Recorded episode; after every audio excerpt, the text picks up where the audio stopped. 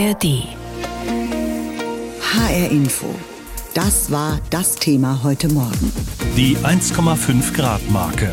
Was von der Weltklimakonferenz zu erwarten ist. Es könnte sehr ungemütlich werden auf der Erde, wenn die Erderwärmung so voranschreitet, wie sich das derzeit ankündigt. Aber es ist schwierig, die Weltgemeinschaft zu einem gemeinsamen Vorgehen dagegen zu bringen. Immerhin gibt es schon seit Jahrzehnten diese Weltklimakonferenzen. Ab heute versammeln sich wieder Teilnehmer aus 198 Ländern, diesmal in Abu Dhabi im Emirat Dubai.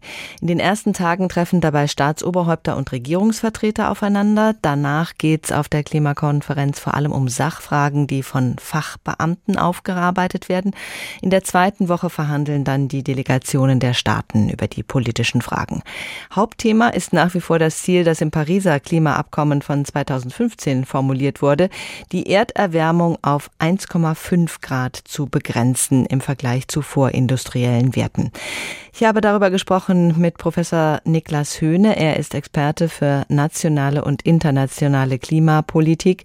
Herr Professor Höhne, zum ersten Mal wird in diesem Jahr eine Zwischenbilanz, der sogenannte Global Stocktake, gezogen. Ist schon absehbar, wie das ausfallen wird? Die Zwischenbilanz, der technische Teil ist ja schon veröffentlicht und äh, da sieht es wirklich nicht gut aus. Ein paar Dinge sind besser geworden, aber es klafft eine riesige Lücke zwischen Anspruch und Wirklichkeit. Eigentlich wollte man ja im Pariser Klimaschutzabkommen den globalen Temperaturanstieg auf weit unter zwei Grad oder am besten 1,5 Grad senken. Das scheint aber sehr schwierig zu sein. Unter den jetzigen Maßnahmen, was alle Länder machen, landen wir ungefähr bei drei Grad. Wenn man die langfristigen Versprechungen der Länder mit einbezieht, dann wird es vielleicht so um die zwei oder ein bisschen niedriger sein, aber das ist immer noch weit weg von 1,5. Also da muss noch sehr viel mehr passieren. Drei Grad. Äh, ist denn eigentlich allen Staaten bewusst, was für Folgen das hätte? Ja, das glaube ich manchmal nicht, denn wir haben jetzt eine globale Temperaturerhöhung von 1,2 Grad. Das klingt erstmal wenig, aber wir haben ja diesen Sommer gesehen, was das bedeutet. Und zwar, das Klima spielt verrückt. Wir haben enorme Dürren, Hitzewellen, Stürme, und dann auch Niederschläge, die wir vorher so noch nie gesehen haben und das überall auf der Welt. Da ist, glaube ich, jetzt jedem klar, dass da niemand verschont bleibt. Und bei einer 3-Grad-Welt wäre es nochmal mindestens doppelt so viel Temperaturerhöhung, wie wir jetzt schon hatten. Da kann man sich schnell vorstellen, das ist existenzbedrohend. In einer 3-Grad-Welt, da würde unsere Gesellschaft, so wie jetzt aufgestellt ist, eben nicht überleben können sozusagen. Und das gilt es zu vermeiden.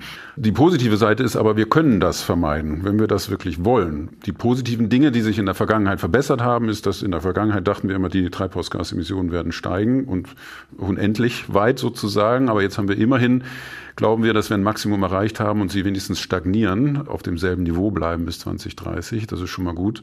Und auch beim Pariser Klimaschutzabkommen haben wir noch mit dreieinhalb, vier Grad gerechnet. Das tun wir jetzt nicht mehr. Es ist niedriger, aber naja, es ist halt noch viel zu tun. Vordergründig scheint die Welt auch gerade drängendere Probleme zu haben als den Klimawandel, der Krieg in der Ukraine, der Krieg in Nahost. All das beherrscht die internationale Politik. Welche Auswirkungen fürchten Sie da für die Verhandlungen in Abu Dhabi?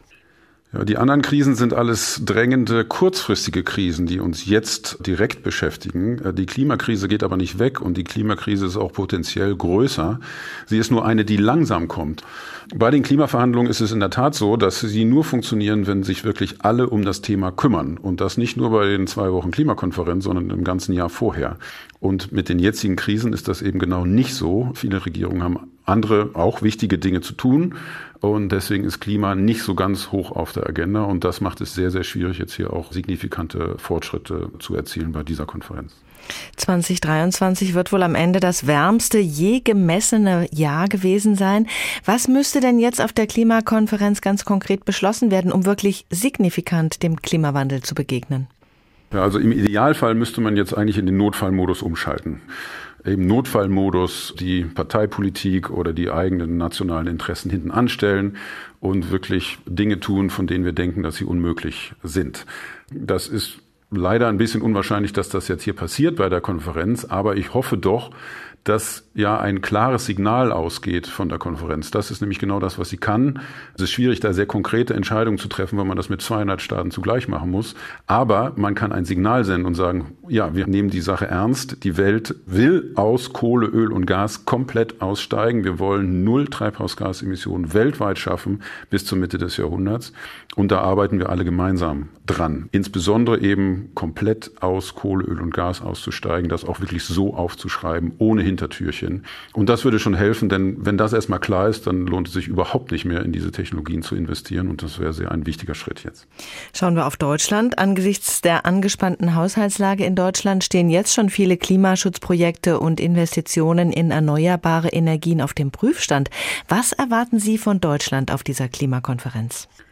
Ja, diesen Notfallmodus, von dem ich gesprochen habe, den sieht man leider überhaupt nicht bei der Bundesregierung. Da wird äh, gefeilscht und da steht Parteipolitik sehr viel höher als das Gemeinwohl und das finde ich sehr schade.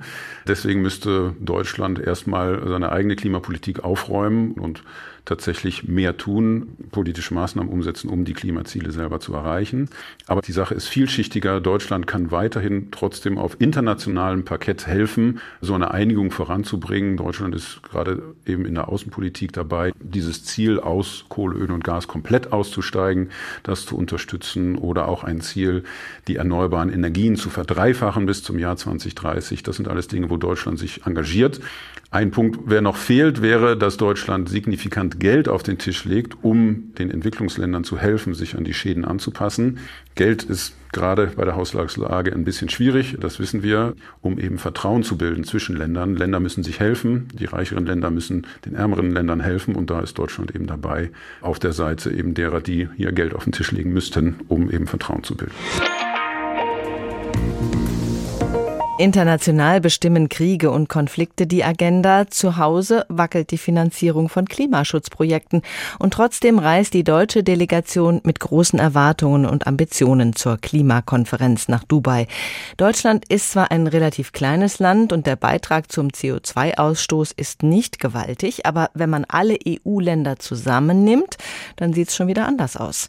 Welche Ziele Deutschland gemeinsam mit der gesamten EU verfolgt, welchen Beitrag Deutschland leisten kann zu diesem weltweiten Problem, das berichtet uns Martin Polanski. Es soll zeigen, wie wichtig die Bundesregierung die Klimakonferenz nimmt. Neben Bundeskanzler Olaf Scholz werden voraussichtlich fünf Bundesminister zu COP28 nach Dubai reisen. Das sogenannte Team Deutschland will den globalen Klimaschutz vorantreiben, trotz der internationalen Krisen und der zunehmenden Blockbildung.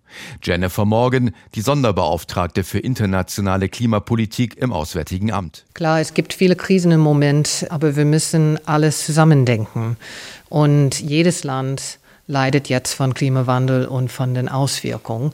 Und es ist ein Moment, wo wir alle zusammen zeigen können, dass Multilateralismus funktioniert. Außenministerin Annalena Baerbock von den Grünen formuliert drei Ziele, die gemeinsam mit den EU-Partnern in Dubai erreicht werden sollen, damit sich die Erde langfristig um nicht mehr als 1,5 Grad erwärmt. Es geht um eine förmliche Vereinbarung, dass der Ausbau der erneuerbaren Energien bis 2030 verdreifacht wird und sich die Steigerungsrate der Energieeffizienz verdoppelt. Und drittens. Gleichzeitig müssen wir den schrittweisen weltweiten Ausstieg aus der fossilen Energie jetzt endlich ebenso vereinbaren, zuallererst im Energiesektor. Das ist dringend notwendig, um unter 1,5 Grad zu kommen. Die Umweltverbände unterstützen diese Ziele, befürchten aber große Widerstände gegen eine Abkehr von Öl und Gas. Denn viele Unternehmen und Staaten würden nach wie vor viel Geld mit fossilen Energien verdienen, nicht zuletzt das Gastgeberland der COP, die Vereinigten Arabischen Emirate. Und Deutschland werde seiner angestrebten Vorbildrolle selbst nur teilweise gerecht, wie sich im Zuge der Energiekrise gezeigt habe. David Rüfisch von German Watch und Viviane Radatz vom WWF. Die Ampelregierung hat sich ein ambitioniertes Programm gesetzt und viel angegangen, aber trotzdem haben wir auch in Deutschland noch eine massive Lücke bis 2030. Es wurde international von den Ländern wahrgenommen, dass Deutschland vorübergehend Kohle wieder mehr verfeuert hat. Es wurde aber auch wahrgenommen, dass Deutschland die Energiewende deutlich vorantreibt. Auf der COP wird es auch darum gehen, inwieweit ärmere Staaten beim Klimaschutz stärker unterstützt werden können. Die Bundesregierung hat im letzten Jahr rund 6,4 Milliarden Euro dafür bereitgestellt. Unklar ist, inwieweit wegen der Haushaltssperre derzeit neue Zusagen bei der COP gemacht werden können. Sonja Peterson, Expertin für Klimapolitik beim Institut für Weltwirtschaft in Kiel, sieht Deutschland weiter in der Pflicht wenn Deutschland sich als Vorreiter sieht in der Klimapolitik und auch als ein Land, das Verantwortung übernimmt, glaube ich, müssen die Industrieländer noch sehr lange ähm, den Rest der Welt geeignet unterstützen. Auch Deutschland. Generell gilt auch vor dieser Klimakonferenz in Dubai, Deutschland sieht sich zusammen mit Europa als Antreiber für mehr globalen Klimaschutz. Entscheidend wird aber sein, inwieweit sich große Treibhausgasverursacher wie China, die USA oder Indien auf Vereinbarungen einlassen. HR Info, das Thema. Diesen Podcast finden Sie auch in der ARD Audiothek. Wir sind bei COP28. Es erinnern sich viele sicher noch an die COP21 in Paris. Da wurde das 1,5 Grad Ziel formuliert, allerdings auf freiwilliger Basis. Die COP21, das war 2015 und wir sind dem 1,5 Grad Ziel nicht wirklich näher gekommen. Bei der letzten Konferenz wurde zwar der schrittweise Kohleausstieg beschlossen, die Emissionen sind aber kaum gesunken. Werner Eckert ist Umweltredakteur beim SWR. Er beobachtet auch diese Weltklimakonferenz für uns. Ich habe vorhin mit ihm gesprochen und ich habe ihn gefragt, die letzte Klimakonferenz hat wenig Ergebnisse gezeigt. Mit welchen Erwartungen startet man heute in Abu Dhabi? Hier findet zum ersten Mal ein sogenannter Global Stocktake statt, also eine globale Bestandsaufnahme, die jetzt offiziell, und so war das im Paris-Abkommen vorgesehen, feststellt, dass man eben nicht in der Spur ist, das Ziel zu erreichen. Und das soll jetzt Druck auslösen. Man will hier am Ende eine Aussage zu fossilen Energien ganz allgemein haben, also irgendeine Form von, wir müssen Kohle, Öl und Gas alles mindern, mindestens mindern, damit wir das Ziel erreichen, um die Formulierung wie das gefasst werden soll, wird hier erbittert gerungen werden. Das dürfte im Mittelpunkt stehen, denn eine solche Formulierung ist zwar auch nur ein moralischer Appell, aber er setzt die Staaten unter Druck, dann auch bei ihren nationalen Selbstverpflichtungen eben Schritte in diese Richtung zu gehen. Da stellt sich immer wieder die Frage, was so eine Klimakonferenz denn überhaupt bewirken kann, wenn so wenig vorangeht nach so vielen Konferenzen. Ja, aber man kann das auch als halb volles Glas verstehen. Immerhin war die Welt, bevor die Klimakonferenzserie begonnen hat, irgendwie auf dem Weg Richtung 4,8 Grad höhere Temperaturen. Das ist eine total andere Welt. Mittlerweile kann man erwarten, dass das, was in Paris und danach zugesagt worden ist an nationalen Maßnahmen, zu um die zweieinhalb Grad Temperaturerhöhungen führen wird. Und wir sind ja nicht am Ende aller Tage. Eben hier soll ja auch so viel Druck aufgebaut werden, dass neue Zusagen kommen. Und das bedeutet, es hat eine Verbesserung gegeben. Das 1,5 Grad Limit ist damit aber noch lange nicht gesichert. Das ist ebenfalls evident der Austragungsort in der runtergekühlten Wüste und der Leiter der Konferenz, der mit der Ölindustrie verquickt ist. Diese Sachen waren von Anfang an umstritten. Wie viel Protest gibt es da noch?